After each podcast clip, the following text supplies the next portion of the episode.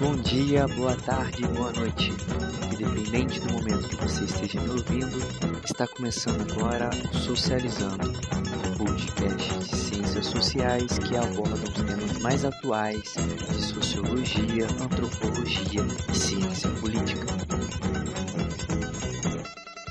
Eu sou o Vitor Luiz, estudante de Ciências Sociais pelo FJF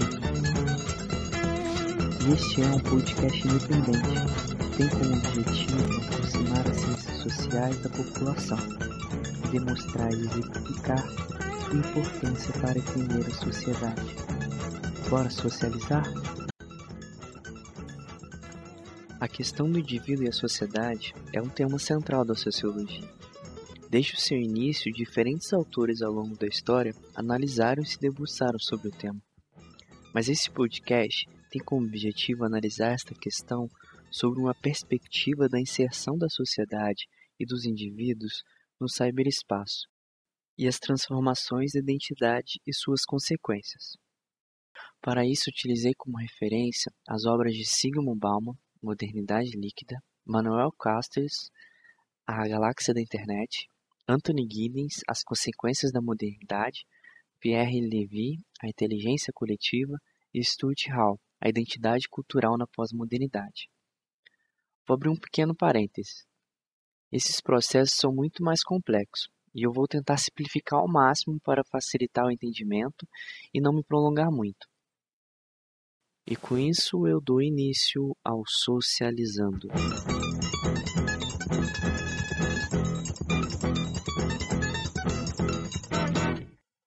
Neste primeiro episódio, para dar início a essa jornada, falarei um pouco sobre identidade e modernidade.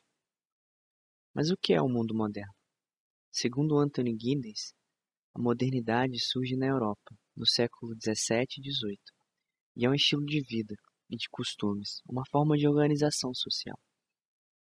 Para entendermos melhor o surgimento do mundo moderno, é necessário falar do contexto pelo qual a Europa passava na época, e as transformações e consequências na sociedade.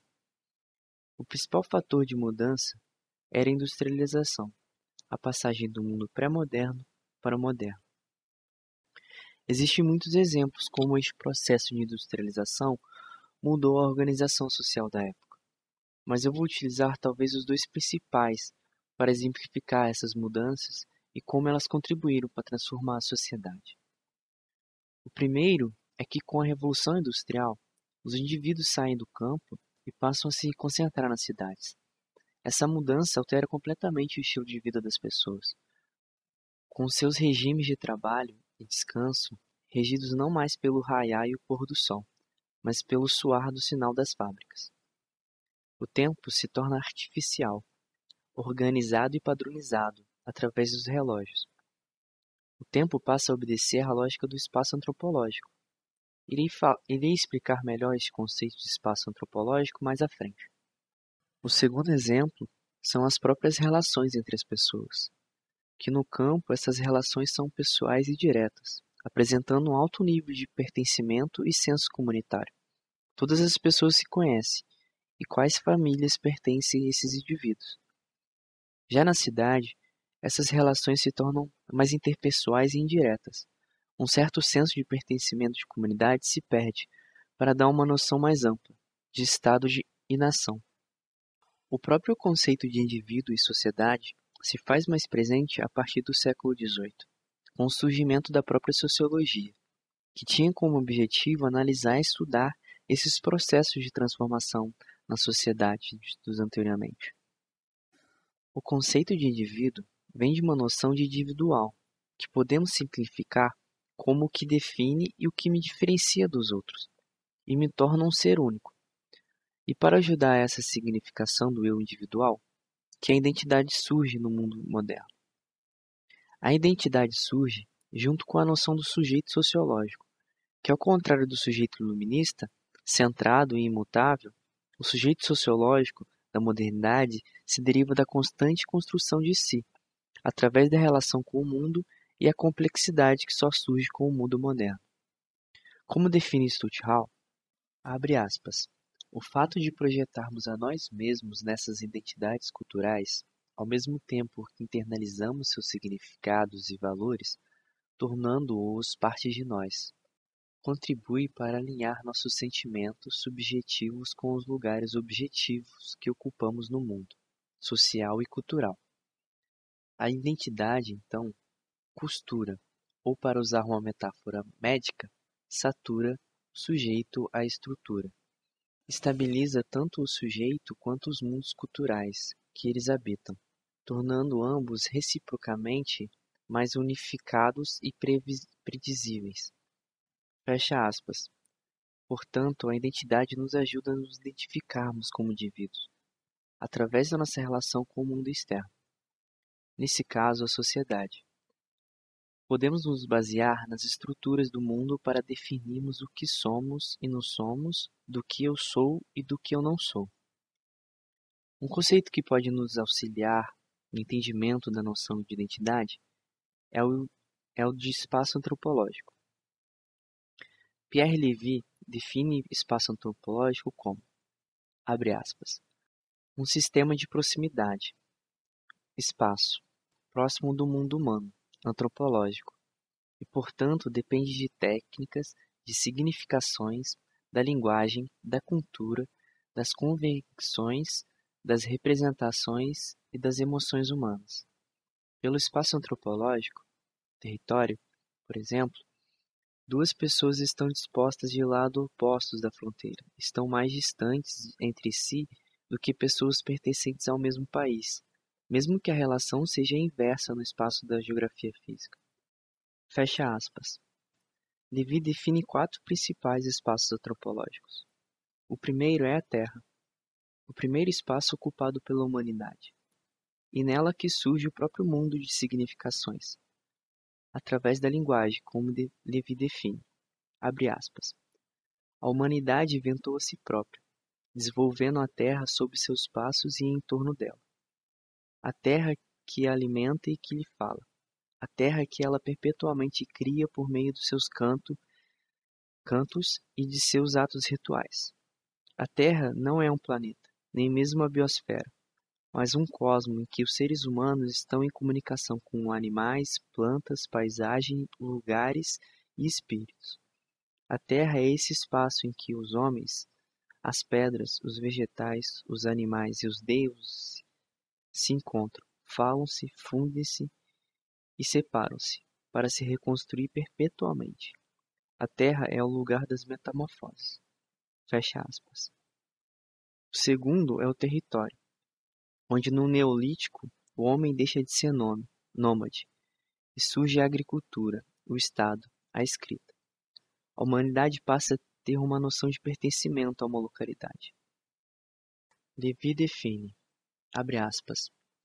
O território trabalha para recobrir a grande terra nômade, diminuir as margens, canalizar os rios, secar os mangue, os mangues, desbastar as florestas inextrincáveis, florestas que queimam continuamente desde o primeiro neolítico, lançar pontes sobre os rios, as ravinas e as calçadas com pedras, nas linhas demarcatórias, ressoam ao passo das legiões, exército, polícias, administrações, coletores de impostos e arrecadadores de tributos. Também civilizam os homens, constroem o território a partir de dentro, edificam nos costumes e na alma coletiva dos povos uma pirâmide social. Toda hierarquia traz em si como uma criança nascida morta, a múmia do faraó. O território instaura com a terra uma relação de depredação e destruição. Ela o domina, fixa, encerra, escreve e mede. Fecha aspas. O terceiro espaço antropológico é o das mercadorias, que, segundo Levi, surge no século XVI, com as navegações marítimas e a dominação da América, que estabelece um mercado global de mercadorias. Tendo como principal organizador desse espaço antropológico os fluxos, de mercadorias, matérias-primas, mão de obra e informações entre os Estados. Abre aspas. O espaço das mercadorias é aplanado, mantido, aumentado por uma máquina des desterritorializante, que se auto-organiza de uma só vez e a partir daí se alimenta de tudo o que se encontra pela frente. Como rei Midas transformava inevitavelmente em ouro tudo o que tocava, o capitalismo, o capitalismo transforma inevitavelmente em mercadoria tudo o que consegue incluir em seus circuitos. Trigos, peles, lã, algodão, tecidos, panos, roupas, máquinas de costura, produtos químicos, adubos, medicamentos, conservas, congelados, geladeiras, máquinas de lavar, tabaco, fraldas e etc. O capitalismo só funciona graças ao Estado territorial, arrastando pelas suas torres. Graças à ciência e à, e à técnica, os fluxos e signos do cosmos terreno, de um cosmos redefinido, reinterpretado como recurso, reconstruído, reconstituído, novamente desdobrado pela ciência e pela técnica, televisionado, simulado, elétrons e proteínas, barragens sobre o amor ou sobre o Yangtze, o, tec o tecnocosmo, minas de ferro e de carvão, emissões de griso, máquinas de vapor, trabalho, indústrias têxteis, tratores, colheiteiras, pesticidas, fornos de alta temperatura, poços de petróleo, refinarias, trabalho, usina a gás, asma, bronquites, centrais térmicas, centrais hidráulicas, centrais atômicas, eletricidade, trabalho, cabos, redes, luzes, neon, máquinas automáticas, robôs, trabalho, greve, concreto, vidro, aço, plástico, escritório, centros de negócio, reuniões, trabalho, trabalho, trabalho, desemprego. Quando o espaço da mercadoria adquire autonomia em relação ao território, ele não abole pura e simplesmente os espaços anteriores, mas sujeita-os, organizando-os segundo seus próprios objetivos.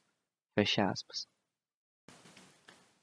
Para falarmos do quarto espaço, o do saber, seria necessário um episódio inteiro. Achei melhor guardar ele para quando formos falar da crise da identidade. Mas como Levi demonstrou, os espaços antropológicos não apenas nos ajudam a nos localizar, mas delimitam e contribuem para a estrutura da sociedade, e funcionam como uma espécie de GPS, que torna possível delimitar nosso lugar no mundo através desses espaços antropológicos. Nos ajuda a definir nossa identidade, para expressar nossa individualidade, nos lugares que ocupamos, em uma forma de auxiliar e diferenciar através de certos parâmetros de pertencimento ou exclusão, definir o significado da nossa existência e nos diferenciar dos outros. A Terra traz uma relação de identidade e significado de existência. Quem sou eu? Um ser humano. Vitor Luiz. O território traz uma relação de identidade e pertencimento, mas também como uma posição de ocupa de classe. De onde eu sou? Do Brasil. Um rei, um príncipe, um trabalhador etc. O espaço da mercadoria faz relação da necessidade de me posicionar como membro participante da produção de fluxo de mercadorias. Qual a minha função? Eu sou um médico, um engenheiro, um policial, um político, e assim vai. Os quatro espaços são estruturantes, e deles surgem outros espaços, em uma constante transformação. Como Levi define, abre aspas, as relações entre os seres humanos produzem, transformam e administram constantemente os espaços heterogêneos e entrelaçados. Uma mera conversa pode se considerar uma construção em comum de um espaço virtual de significações, que cada interlocutor tenta alertar segundo seu, alertar segundo seu humor seus, seus projetos. Esses espaços plásticos que nascem da interação entre pessoas compreendem ao mesmo tempo as mensagens, as representações que elas invocam, as pessoas que as tocam e a situação como um todo tal como é produzido e reproduzidos pelos atos dos participantes. Fecha aspas. Neste sentido, A sociedade não é apenas um coletivo de indivíduos. Vai além. A sociedade é um resultado das relações entre os indivíduos e o mundo, e a produção gerada por eles nos espaços antropológicos, e sua internalização dos, nos indivíduos e, e, posteriormente, sua externalização, realimentando a estrutura externa, externa, neste caso a sociedade, de novos significados, linguagens e culturas, acarretando uma constante transformação da própria sociedade. Acho que para uma introdução foi suficiente. Se você chegou até aqui, obrigado pela paciência. A ideia desse podcast surgiu como um trabalho para a matéria de instrumentos para licenciatura. Então, vou fazer um agradecimento à professora é, Rogéria Dutra pelo incentivo e espero que tenham gostado. E aguardo vocês, quem sabe, para um próximo episódio. Tchau, tchau.